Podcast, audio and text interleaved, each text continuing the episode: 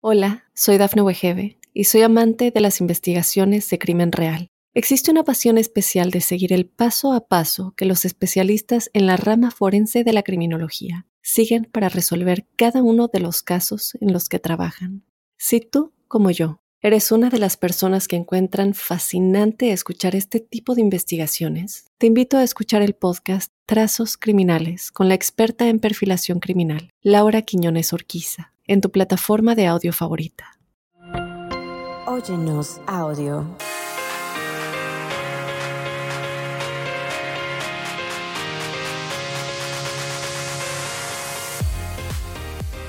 Bienvenidos a un episodio más de Sin Broncas con la Bronca y estoy feliz de la vida porque, bueno, siempre digo lo mismo, pero es que sí, de verdad, hoy es un tema súper picoso, nos va a llegar al corazón a todas las mujeres que están escuchando. Yo creo que también a los hombres, porque ahí van envueltos. Ellos pusieron su chorrito para que esto pasara. Tengo a una amiga, la admiro. Ella es cantante, es una mamá estrenada, nuevecita. Victoria La Mala in the house. Hey, what's happening? Thank you for coming. Gracias por invitarme. Me dio mucho gusto recibir tu mensaje y estar aquí contigo. Ay, muchas gracias, Victoria. Hija, está cabrón ser mamá. está cabrón. Está cabroncísimo. ¿Y sabes qué? Ese es el tema del día de hoy. Y vamos a hablar la neta, porque a veces cuando uno dice, está cabrón ser mamá, hasta con culpa uno siento que debe de decirlo, porque ¿cómo? Si tienes la bendición de ser mamá, pero esto, pero el otro. Sí, es hermosísimo ser mamá, pero sí también está bien cabrón. Sí está muy cabrón, la verdad. Eh, todo el mundo me decía a mí, está cabrón ser mamá. Y yo decía, pues sí, sí, debe estar cabrón, pero ¿qué tan cabrón puede ser? Eh, y me llevé una sorpresa que es mucho más cabrón de lo que pensaba. ¿Qué es lo que más ha sido cabrón para ti ahora que tienes, un año tiene tu niño? Un año y cuatro meses. Un año y cuatro meses de estrenarte como madre. Yo creo que dos cosas. La primera, el aprender como que a balancear todo. Híjole. El aprender a poder balancear eh, la vida en la casa, el poder cuidar a mi bebé como se lo merece, pero también el poder cuidarme a mí, mi matrimonio, o sea, es, es mucho, ¿no? Y yo creo que al principio no podía comprender cómo hacerle. O sea, decía yo, ¿cómo, ¿cómo me meto a bañar si el bebé está ahí? Qué miedo y no hay nadie más que esté aquí. Eh, y la verdad, pues no hay un libro que te diga. Em, que, te, que, te, que te diga A, B, C. Después de esto, haz esto, después de esto, haz esto. Exacto. Y para mí, pues ha sido también muy difícil el que no tengo a mi mamá aquí conmigo, que mis hermanos están en Nueva York, entonces tampoco están aquí cerquita que eso, eso yo creo es doblemente difícil porque gracias a Dios yo que tengo ayuda de mi madre, mi padre, el marido y todavía aún así me quejo y es un hijo, o sea, imagínate las que tienen ocho o diez hijos que en el, en el tiempo de antes de nuestras abuelas se la han de haber pasado muy duro, pare y pare toda, toda su vida. Yo no sé cómo le hicieron. mi abuelita tuvo diez hijos y como dices tú, yo gracias a Dios, mi esposo trabaja mucho, pero me ayuda mucho también. Cuando está ahí, él me dice, no, vete y relájate. Y, y mi suegra también, gracias a Dios, mi suegra y mi cuñada eh, siempre me dicen, no, cuando tengas que hacer algo, nos dices y, nosotros aquí estamos para apoyarte. Qué padre. Pero sí, yo creo que es, es difícil el no tener para mí, por ejemplo, a mi mamá diciéndome, hey, no, no hazlo así, o sabes qué, cuando ya el bebé tenga seis meses, ponlo acá y aquí allá, y que no haya un libro o alguien diciéndote, mira, no te preocupes, tranquila. Sí, tranquila. Eh, aprende a balancearlo así, así, así. Pasa. ¿Sabes qué? Mis amigas ya están ruconas, igual que yo, entonces la mayoría ya sus hijos son adolescentes, ya unas se van a casar y eso. Entonces, ¿Cómo como crees? Sí, yo como me, me tardé para, para parir y para casarme y para todo, todo lo he hecho tarde todo lo que lo he disfrutado. Pero no ha sido a su tiempo. A su tiempo, total. Entonces yo no tengo amigas así como, no tengo como un punto de comparación de decir, güey, ¿te pasa esto? O tu hijo es así. Entonces siempre estoy averiguando, ¿será normal que Luca haga esto? ¿Será, no, no, no será normal? Por ejemplo, Luca de repente todavía duerme en la cama conmigo. La verdad, mi bebé todavía duerme con nosotros también. Pero hija, tú, el tuyo tiene uno, el mío acaba de cumplir siete. Pero... yo soy de las que pienso, yo soy de las mamás que pienso, va a crecer y un día ni, a lo mejor ni me va a querer abrir la puerta de su cuarto. Sí. Entonces lo aprovecho ahorita. Es el único, why not? Sí. ¿No? Otra de las cosas. Y es- tu esposo está de acuerdo, ¿no? mi esposo es- Entonces, es súper calm, así es que él está de acuerdo también. Y tenemos la misma filosofía de lo de- de- del hijo. Me puede rayar toda la pared y para mí está bien porque es un niño. Sí. Y de repente puede hacer una pataleta y, y tener un mal día. Y digo, ok, si yo, que soy una vieja, de repente tengo un mal día, ¿por qué no le voy a aceptar que mi hijo tenga una rabieta y tenga un mal día también? Claro. Y, so- y son cosas así que, que las voy aprendiendo yo sola porque en lo que la sociedad dice es, educa bien a tu hijo, ¿cómo vas a dejar que raye en la pared? Ya está muy grandote para que tengan, para que lo tengan en medio, como tienen sexo, pues en el baño, en la cocina, cuando se duerme, como sea. Eso me sirvió cuando se duerme, no hay cuando se duerme y no hagas ruido porque se despierta, cambia la vida así mucho. Totalmente. Yo creo que mm, uno realmente deja de, deja de, no sé si esa la palabra o la manera de decirlo, pero de ser egoísta, ¿no? Cuando menos yo era todo para mí, mi esposo, mi carrera, mi casa, y ahora siempre lo primero que, que pienso, pues ese es mi Te bebé. digo algo, es lo que más me ha costado, porque yo creo que eso, yo soy una persona muy egoísta, porque viví sola mucho tiempo, porque duré muchos años antes de eh, conociendo a mi marido, luego después duré muchos años para tener a mi hijo, o sea, y entonces ahorita me cuesta, por ejemplo, ahí, ahí, ahí viene lo tuyo, eh, que tus fines de semana ya no son tuyos, trabajas, de, yo trabajo lunes a viernes, sábado y domingo es llevarlo a karate, llevarlo a béisbol, llevarlo a fútbol, pero que si un compañerito de, de la escuela tiene una fiesta y entonces ahí se te fue tu domingo. Sí, ya. Y el, y, y el sábado dices tú, ¿y yo qué? Hello. ¿Y mi Martini dónde quedó? Entonces, Cuando se duerma también, ¿no? entonces eso me ha costado. Fíjate que a mí también. Yo, por ejemplo, eh, todavía no he terminado de darle pecho completamente. Ay, esa es otra. Y hay muchas cosas, sí, es otra, porque nadie me dijo que iba a ser tan difícil desde Sí, el principio. Sí. Eh, y ya estoy casi terminando, pero ¿Das pecho en público? Porque también hay mucha, eh, mucha morbosidad en eso. Mucha gente dice, no, pero ¿cómo? Pues ¿cómo? Si tiene hambre mi hijo, yo le doy, me saco la chichi donde sea. pues yo fíjate que sí lo he hecho, pero siempre traigo una como mantuita. Porque aunque no lo crean, soy un poquito penosa. Ajá. Entonces, mi mamá me dice eso, "No, a mí me valía cuando tú eras bebé, yo me sacaba ¿A la... poco? Sí, Sí, imagínate. pues es que a mí se me hace tan normal. Sí, a mí Malita. también, pero sí hay mucha gente que lo ve como, oh my God, te Muy sacaste la chichi, o sea, Sí. te expusiste. Y yo creo que, yo digo lo mismo que tú, es normal. Yo creo que los pervertidos son los que piensan Total. eh, algo, Mal, o- o sí, mal o Sí. sexual o lo que sea, al ver Ah, una chichi que está dando. así, come ¿Sí? on, dude, this is not the moment. This is not the moment. Exacto, exacto. Entonces también eso es, ha sido para mí porque pues no puedes hacer muchas cosas que tú quisieras hacer por ti por estar de dando pecho al bebé, incluyendo hasta tu skincare routine. No, o sea, yo no, llevo no, dos años sin poderme poner retinol en la cara, Sí. eh, sin poderme hacer ciertos tratamientos Sí. o faciales. Entonces, eso ha sido... No, ha la sido caída difícil. de la chiche. eh, no, el colágeno no es el mismo. No sé cómo te va a ti, pero ¿qué tal con la dormida? Entonces no duermes como antes. Y Sabes entonces que eso se yo nota ya, en la cara. no, yo ahorita ya, gracias a Dios, como que sí duermo un poco más eh, tranquila. Al principio no, yo creo que los primeros ocho meses, sobre todo los primeros seis, no dormía nada. Y cualquier cambio en la respiración del bebé, yo me despertaba. Mm. Pero ahorita ya él está durmiendo casi toda la noche, entonces ya yo también. Ay, Dios Gracias mío. a Dios. Gracias a Dios. No, es que tal cuando se te enferman. O sea, Lucas se pone a llorar y yo me pongo a llorar con él y mi dice, no, es que Ah. cómo. Y pues es que no puedo, no puedo, no puedo evitarlo. Son cosas de mamá que solo las mamás yo creo pueden entender. Sí. Ahorita te voy a decir lo más difícil que ha sido para mí ser mamá y tú también me cuentas lo tuyo. Después de esta pausa, mi gente, está cabrón. Está Ser cabrón. mamá, de eso estamos hablando aquí en Sin Broncas con la Bronca.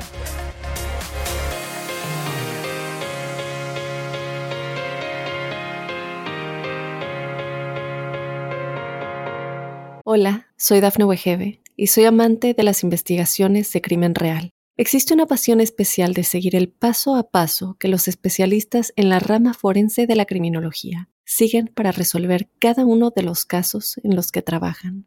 Si tú, como yo, ¿Eres una de las personas que encuentran fascinante escuchar este tipo de investigaciones? Te invito a escuchar el podcast Trazos Criminales con la experta en perfilación criminal, Laura Quiñones Orquiza, en tu plataforma de audio favorita.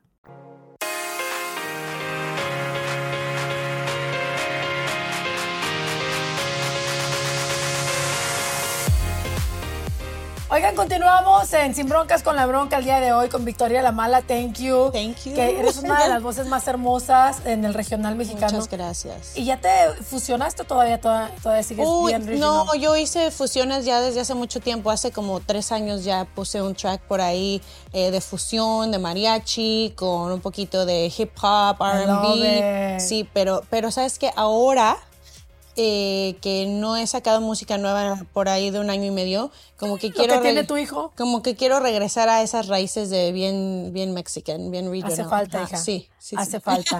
Estamos hablando de está cabrón ser mamá y sobre todo para mamás profesionistas, o sea, así se dice, profesionales que, Sí. que trabajan como nosotras. No sabes, Victoria, cuando yo, eh, pues de perdido tú manejas tu agenda. Yo era tres meses y luego a trabajar en, en, en show de radio. Entonces cuando me tocó el primero, el primer día y los A primeros... los tres meses, los oh tres my meses. god, o sea, A todavía que no habías ni dormido. Nada. No. No, no, con 200 libras. Yo subí muchísimo, muchísimo de peso. Además, me dio un cuadro de depresión muy grande que yo no sabía que tenía depresión. Pero bueno, ese es otro rollo. Pero igual, pasamos por eso.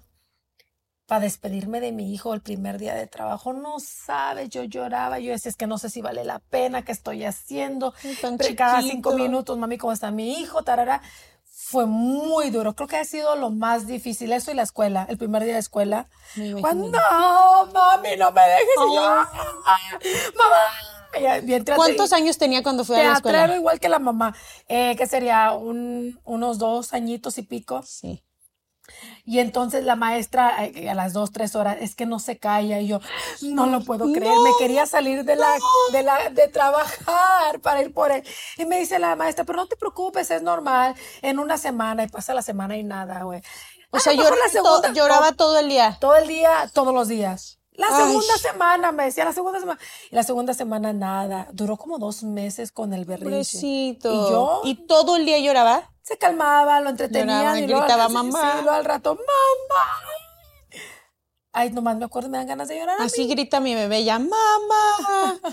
y está muy apegado a mí mi bebé, la verdad. Entonces, yo sí tengo un poco de miedo de eso, de que un día cuando ya lo lleve a la escuela, al kinder, yo creo como en un año, que, me llamen diciendo, ha dejado de llorar en tres horas. Yo, pero, vas a llorar con él también. Sí, yo creo que sí voy a llorar, ha de ser, ha de ser muy difícil. Yo la verdad, eh, sí he, como dices tú, manejado más mi agenda. Yo creo, mira, la verdad sí, man- sí a los dos meses de haber dado a luz, tuve una oportunidad padrísima con Telemundo de poder cantar afuera del estadio del Super Bowl. Era la primera transmisión del Qué Super Bowl en español en Estados Unidos. Qué, Ah. qué su- qué locura, ¿no? Yo siempre pensé que, padrísimo. que eh, estaba en español también, pero no podía dejar. Yo decía, pues es que no estoy, no sé si estoy, estoy lista. Y mi esposo me dijo, no, claro que sí. Vámonos. Go do it, go do I it. love that kind of y husband. sí, él es, él es la verdad mi, mi number one supporter. No latino, es ¿verdad? increíble. No, es Ya filipino. sabía, ya filipino. sabía. Aunque Porque- los filipinos son como, como, latinos, latinos. sí, sí. De hecho, hay muchas palabras en, en, En Tagalog, sí. sí. y los apellidos también son, son como, como latinos. Pero ahí sí sentí como súper raro, como que decía, oh my God, y mi mamá estaba ahí, aquí, este, me dijo, no, eh, tu esposo y yo, pero yo sentía súper raro el estar ahí, como que no, como que no, me sentía como que mi vida de antes, pero no podía dejar de pensar No puedes. en mi no, bebé. Ya no puedes. Y aparte decía, oh my God, o sea, mi cuerpo está listo, ¿no? Todavía hasta el día de hoy no he bajado las últimas 10 libras de, del peso. Es que la verdad también cuando me embaracé estaba en el mejor momento de mi cuerpo. Estaba haciendo tanto ejercicio y tanta no. dieta que yo creo que por eso me embaracé, porque el cuerpo estaba tan healthy, tan que dijo, "Ah, saludable, eres, dijo, hija". ahora o nunca. Eh, pero sí, sí ha sido difícil también eso. Por ejemplo, yo era de hacer ejercicio cinco días a la semana y ahorita, bueno, si puedo hacer algo en la casa cuando el Ya bebé sé, está ya sé, dormido. ya sé. Tal vez he ido al gimnasio yo creo que cuatro veces. Eh, pero bueno, digo yo, ya bajé 30 de las 40 libras, ya me quedan 10, bien, 10. Victoria, te ves espectacular. Gracias. Ves espectacular. Y yo, yo creo que esa es otra parte, la gordura, ¿no? La gordura en la que enfrentamos porque no, queda, no quedamos igual. O sea, yo ya no me puedo reír mucho porque se me sale el rollito, el chorrito. El otro día estaba en la radio y dije, ay, no, por favor, o sea, dejemos de ser hipócritas. Llámame las mujeres que no se pueden reír libremente sin que tengan miedo de que se les salga el chorro. Sabes que yo creo que todas estas cosas nadie te dice cuando vas a ser mamá, Ay, ¿qué te van a eres una persona nueva. Sí. No eres la misma mujer que eras antes de tener a tu bebé. Y creo que eso es algo también muy difícil de lo que nunca habla la gente. De decir, ok, yo creo que por eso a muchas mujeres también les da depresión, posparto, las hormonas. eh, estás acostumbrándote a tu nuevo, a tu nuevo A tú. tu, tu nueva vida. Ajá, a tu nueva vida.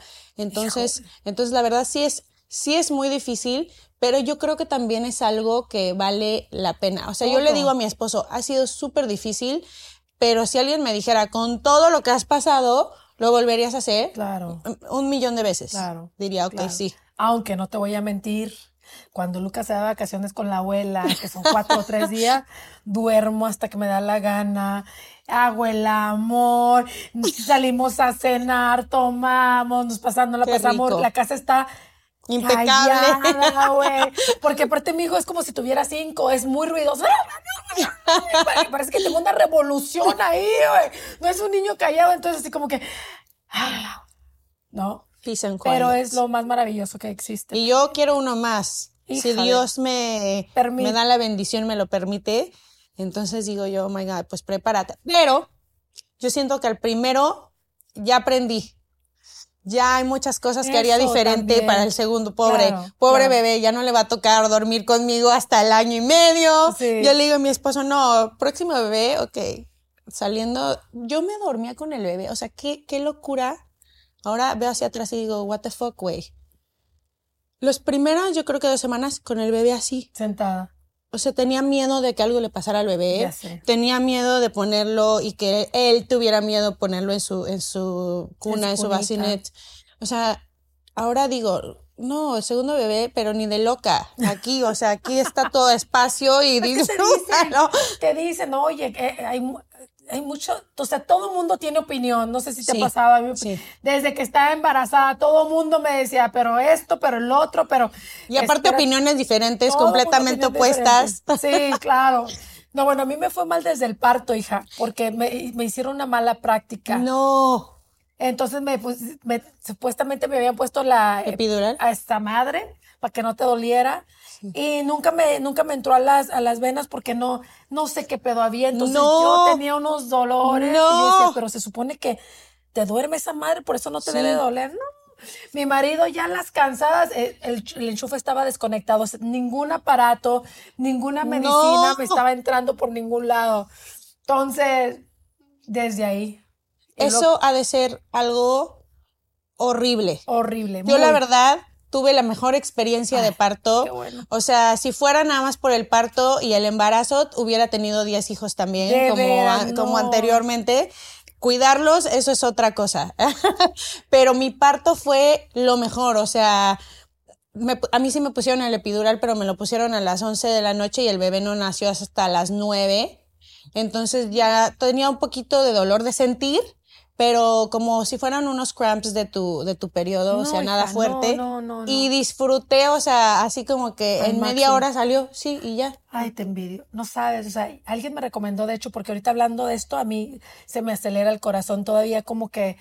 Fue trauma, me traumante, muy, muy sí. trauma. O sea, yo a veces no me baja mi regla y yo digo, no puede ser y me pongo histérica y porque me da pavor. O sea, yo estuve en, en cuidado intensivo, me No. tuvieron que poner sangre, yo casi pierdo la vida en mi parto. Tuviste parto Eh, eh, normal. Normal, ajá. normal, pero entonces me dio, eh, no sé, no me podían bajar la presión, eh, no pude darle pecho a mi hijo porque me tenían con mucho medicamento. No. Entonces No. cada vez que yo pienso, ay, no, me- se me retrasó media hora, por favor, que vengan los bomberos. No. No. O sea, nunca más. Nunca, nunca No, más. es que qué, qué, qué mal, qué mal que Muy los doctores que se dedican a eso sabiendo lo que es. Eh, eh, la experiencia, los nervios, sabiendo eso, que no, que no tengan el cuidado. El cuidado, no, bueno, y luego me dice una enfermera, eh, ya cuando pasó, cuando ya estaba en, en, cuidados intensivos, llega y me pone sangre y todo, me dice, es que tú tienes la culpa, estás muy gorda. Y yo, no, lo puedo creer, ¿dónde está? ¿Dónde me trajiste? Que, es, que es uno de los mejores hospitales de Los Ángeles. O sea, que aparte que no, ahí con huevos, güey. Perdón, pero no estaba buscando otra palabra y no. ¿Qué huevos, güey? En lugar de decir tranquila, o sea, todo está bien, aquí te vamos a ayudar. no. Me terminó de atropellar la vieja. ¿Cómo es? Ay, no. Regresamos, estamos hablando de qué cabrón es ser mamá. Vamos a decir, ahora venimos con cosas bonitas, ¿no? Sí, por favor. Lo bonito de ser mamá. Para no asustar a las que todavía, no, son. Las que, imagínate dos, tres embarazadas que nos estén escuchando y con los ojotes. Yo hubiera visto esto y hubiera dicho, mejor no. Sí. Never mind, cierro las piernas, volvemos.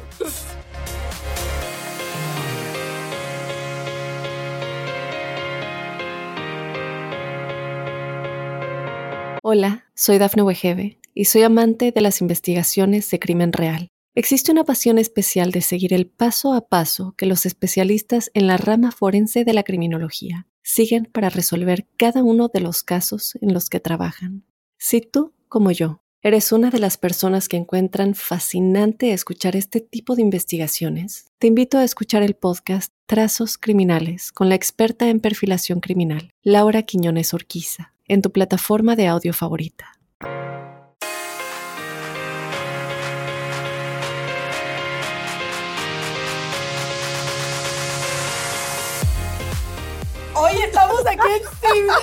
Estamos en Sin Broncas con la bronca y estamos detrás del micrófono en el chisme porque estamos con un tema, la verdad que muy honesto, estamos siendo lo más honestos posibles porque lo más fácil es decir, la maternidad es maravillosa y perfecta. Y, perfecta y no, no es así, no es cierto. Y hay que decirlo. Porque yo creo que mucha gente, incluyéndome, ve todo lo bonito en las redes sociales. Todo mundo, o sea, hacer ojeras, la e, estética perfecta de la familia. Y cuando te conviertes tú en mamá y pasan mil cosas así, dices tú, ¿qué estoy mal yo? O sea, ¿qué, qué ¿qué estoy haciendo mal, no? Entonces creo que sí es importante en un tema así, keep it real, hablar lo más eh, real posible para que cuando alguien pase por esto diga, es normal, a todo el mundo le pasa. Le pasa. El otro día venía en el, en el carro y me entró la melancolía y y le llamó a mi mamá y me solté llorando. Yo soy muy de las que mm, casi no lloro, soy una mujer muy fuerte. Al contrario de mí, que yo soy una llorona. Mm, ah,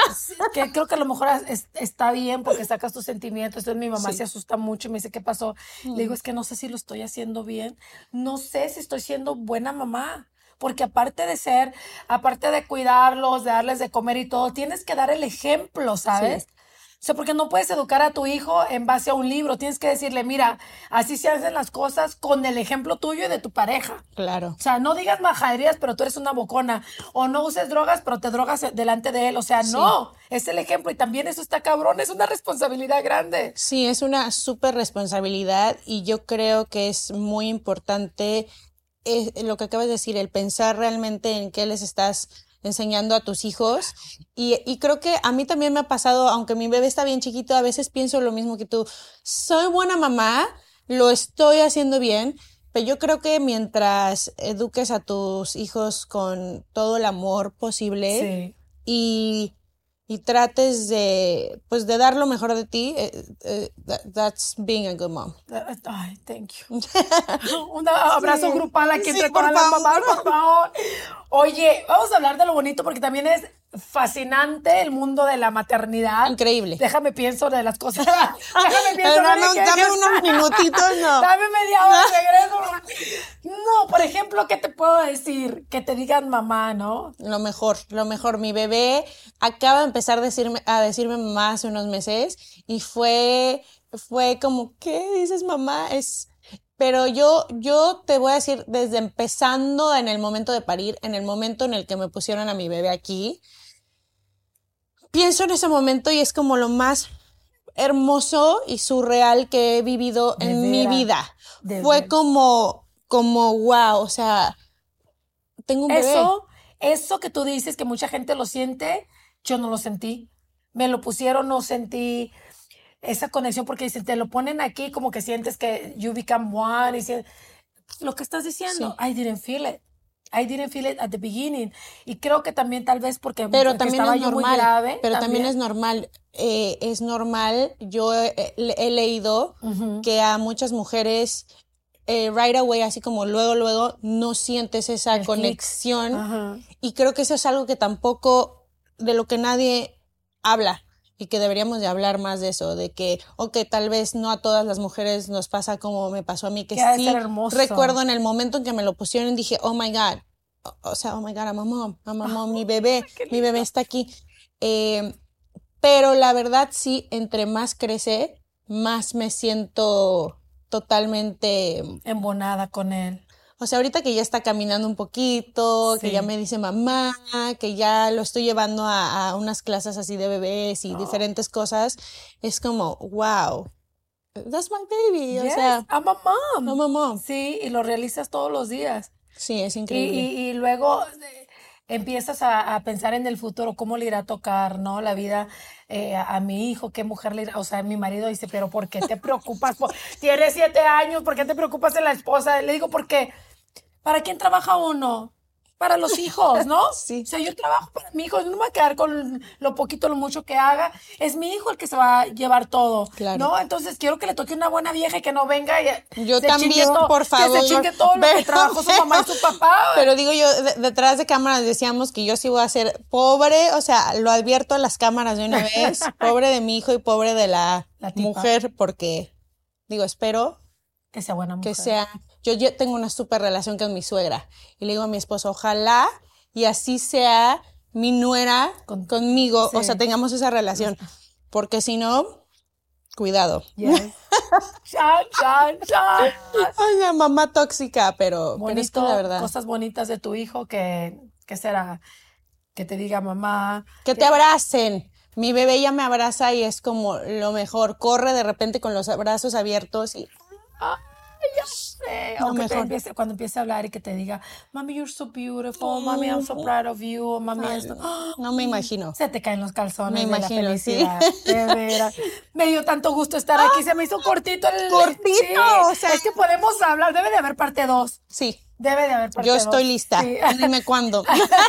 Oye, entonces no has sacado material. ¿Va- ¿Piensas sacar pronto? No he sacado, fíjate que el, el año pasado sí saqué una canción, una colaboración con unos eh, chavos de, de la Bahía. eh, pero estoy empezando a, a grabar nueva música, eh, a empezar a experimentar como que qué es lo que quiero sacar. Y pues he estado también un poquito activa en presentaciones. Acabo de cantar el himno nacional en los Dodgers. Yo me morí, o sea, yo vi- viví tu felicidad. Me ha tocado aventar la bola. La ¡Ah, de qué cool! Y es la cosa más espectacular. Entonces, cuando te Sí. vi, dije, ya. Yay, American Dream, o sea, la verdad, algo increíble. Y pues sí, estén pendientes. Yo creo que en un par de mesecitos ya sacaré una música nueva, así es que Pues síganme en mis redes, Victoria la Mala. Oye, y si quieren eh, mujeres que se quedaron aquí con atorado con algo, las mamás nos pueden escribir, Claro, sus comentarios, claro. Victoria la Mala, Así es. en todas las, todas las plataformas. redes. Ajá. Y arroba la bronca. Muchísimas gracias. Hasta la próxima. Esto fue Sin Broncas con la Bronca. Chao.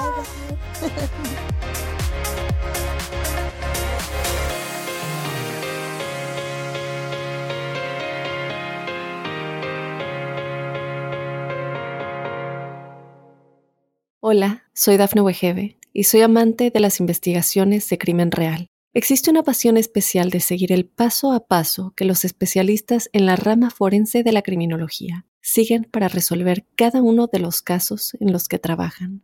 Si tú, como yo, eres una de las personas que encuentran fascinante escuchar este tipo de investigaciones, te invito a escuchar el podcast Trazos Criminales con la experta en perfilación criminal, Laura Quiñones Orquiza, en tu plataforma de audio favorita.